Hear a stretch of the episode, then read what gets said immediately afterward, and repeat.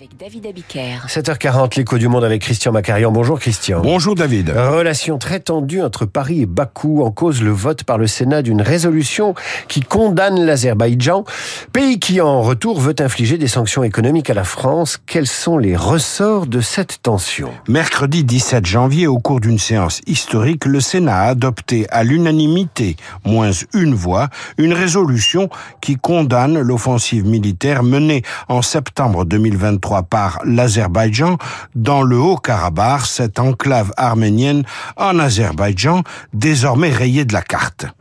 Le dictateur azerbaïdjanais, Ilham Aliyev, était ainsi parvenu à forcer à l'exode de 100 000 personnes et à faire disparaître toute présence arménienne qui remontait à plus de 2000 ans. Le texte du Sénat a voulu exprimer un élan de sympathie à l'égard de l'Arménie au nom des principes humains universels. Mais Ilham Aliyev y a vu surtout l'incursion de la France dans le Caucase, car Paris, sous la nouvelle impulsion stratégique de Emmanuel Macron, a conclu des accords de soutien militaire et de vente d'armes avec Erevan. Alors le Sénat savait-il qu'il exposait, en votant cette résolution, qu'il exposait la France à des rétorsions? Bien sûr, le 26 décembre dernier, Bakou a obligé deux diplomates français en poste euh, en Azerbaïdjan à plier bagages. Paris a immédiatement répliqué en expulsant deux diplomates azerbaïdjanais. Mais Ilham Aliyev, au lieu d'estimer que son but était atteint après la conquête du Haut-Karabakh, n'a pas arrêté de réclamer à l'Arménie de nouvelles concessions territoriales parfaitement indues.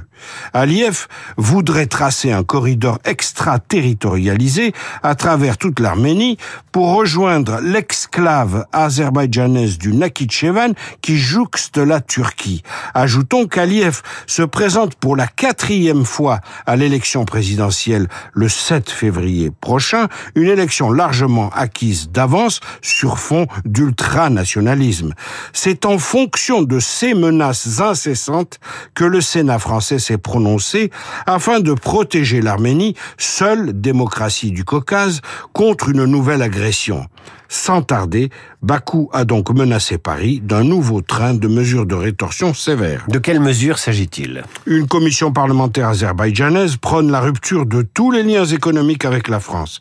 Total Energy, le principal investisseur français dans le pays, est directement ciblé.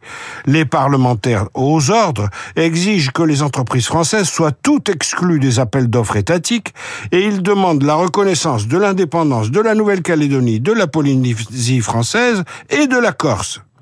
Gesticulation, sans doute. L'accord gazier conclu entre l'Azerbaïdjan et l'Union européenne durant l'été 2022 maintient l'Azerbaïdjan scotché à ses intérêts. Mais un dictateur, par définition dépourvu du moindre scrupule, reste toujours imprévisible et dangereux. L'écho du monde, Christian Macarian, Radio Classique, il est 7h44. À suivre la baguette, star des championnats du monde de la boulangerie qui se termine aujourd'hui. Le journal imprévisible a du pain sur la.